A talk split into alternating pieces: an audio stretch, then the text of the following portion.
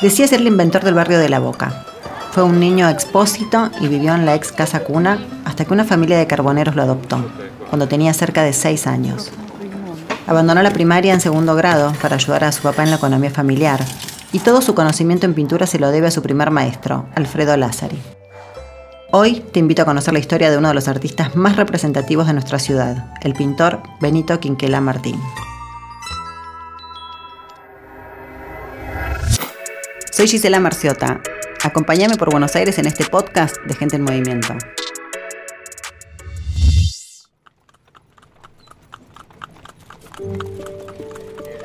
Era la Buenos Aires de 1890, una ciudad que combinaba una enorme inmigración europea y altas tasas de desempleo, y donde además el abandono de niños era una práctica frecuente.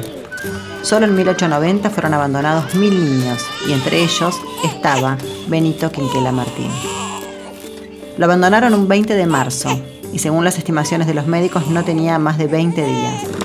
Las hermanas de Caridad lo levantaron del torno, un mueble de madera para alojar a los bebés abandonados, en la primera sede de Casa Cuna, de la cual ya hablamos en otro podcast de Gente en Movimiento.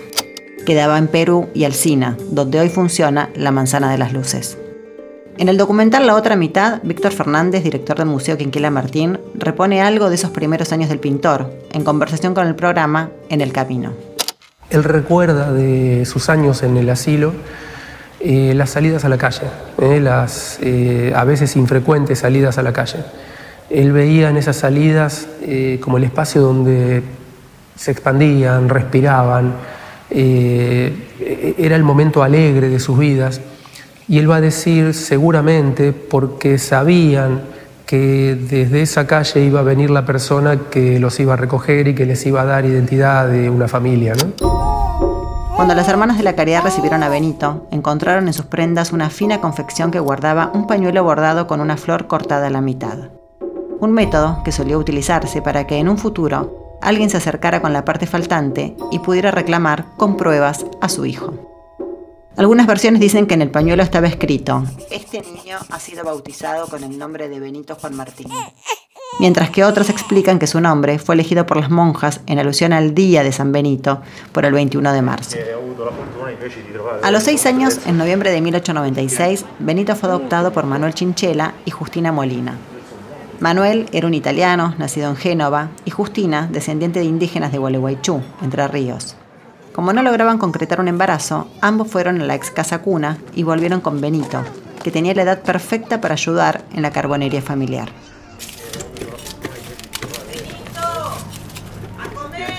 Benito tomó el apellido Chinchela, que después pasó a ser fonetizado como Quinquela. Mi vieja me conquistó enseguida y desde el primer momento encontró en mí un hijo y un aliado, dice Quinquela en su autobiografía recogida por Andrés Muñoz y publicada en 1948. En el documental La otra mitad, Fernández agrega algunas puntas para entender la dinámica familiar en la casa de los Quinquela. Se habla de una situación bastante violenta en el momento que Quinquela llega a la carbonería.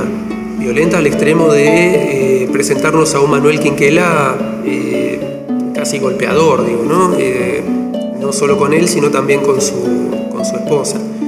es decir, esta resistencia de Manuel Quinquela respecto a esta distancia puesta con el niño y con el adolescente es algo que va a derivar muchos años más tarde en Quinquela yéndose de, de, su casa, por ejemplo, durante un tiempo bastante prolongado.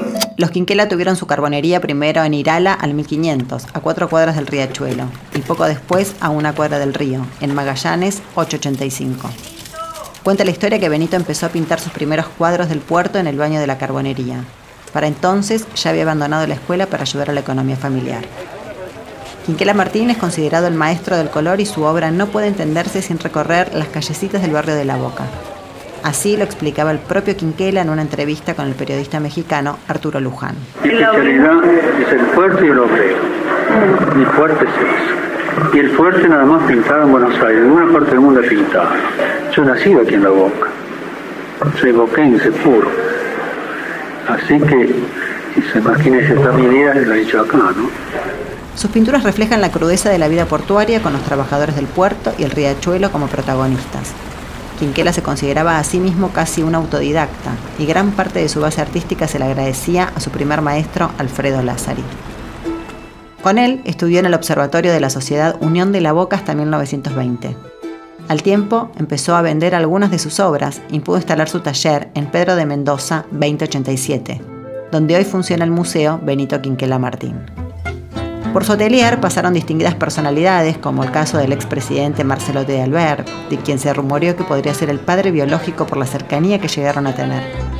Pero además de su taller en La Boca, Quinquela forjó varios espacios con otros artistas, desde los cuales luchó por la protección y el fomento de las disciplinas artísticas.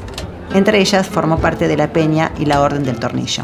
Quizás la mejor imagen de él es el vestido de presidente de la República de la Boca, con un, como si fuera un, un traje de comandante de la Armada y en vez de botones tornillos, porque con eso le entregaba la orden del tornillo a los amigos y a aquellos eh, que él consideraba geniales. Y siempre cuando les daba el tornillo, que es el tornillo que te falta, hay que aclarar que es así el, el, el nombre de la orden, eh, siempre te garantizaba que ibas a ser genial en tu vida y nunca ibas a ser un tipo normal. Y sin dudas, Quinquela no fue un tipo normal, como explicó el coleccionista de arte Ignacio Gutiérrez Aldívar. Sus trabajos tuvieron un gran éxito en París y en España, donde además se convirtió en el primer pintor argentino en exponer en el Museo de Arte Moderno de Madrid. En 1927 emprendió un viaje por Nueva York y La Habana, y dos años después por Italia y Londres. Después de ese viaje decidió no salir más al exterior y desde entonces expuso solo en distintas ciudades del interior de la Argentina. Lo maravilloso de, de Quinquera es que no tuvo educación. Entonces, como no tuvo educación, donó una escuela maravillosa. Tenía muy mala dentadura, entonces, ¿qué hizo? Donó un establecimiento odontológico. ¿Cuál era el gran problema de los niños expósitos y de los niños en esa época? No había leche pausterizada. Los chicos que se morían por leche en mal estado, hasta le daban leche de cabra directamente de la ubre y todo. Y todo así. O sea, él hizo todo lo que careció. Como recuerda el coleccionista, en los años 30, Quiquera empezó a hacer donaciones de terrenos para establecimientos públicos, una escuela y el Museo de Bellas Artes de La Boca, donde funcionaba su atelier pero también un lactario, un instituto de artes gráficas y el Teatro Municipal de la Ribera. Incluso donó 50 grabados y 27 óleos para integrar el museo que hoy lleva su nombre. En 1950, un grupo de vecinos boquenses, entre los que estaba Quinquela Martín, decidió recuperar una vía de tren abandonada.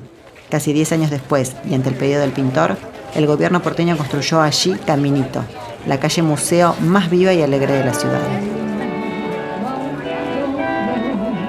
En 1968, Quinquela declaró a la revista Skew, la boca es un invento mío.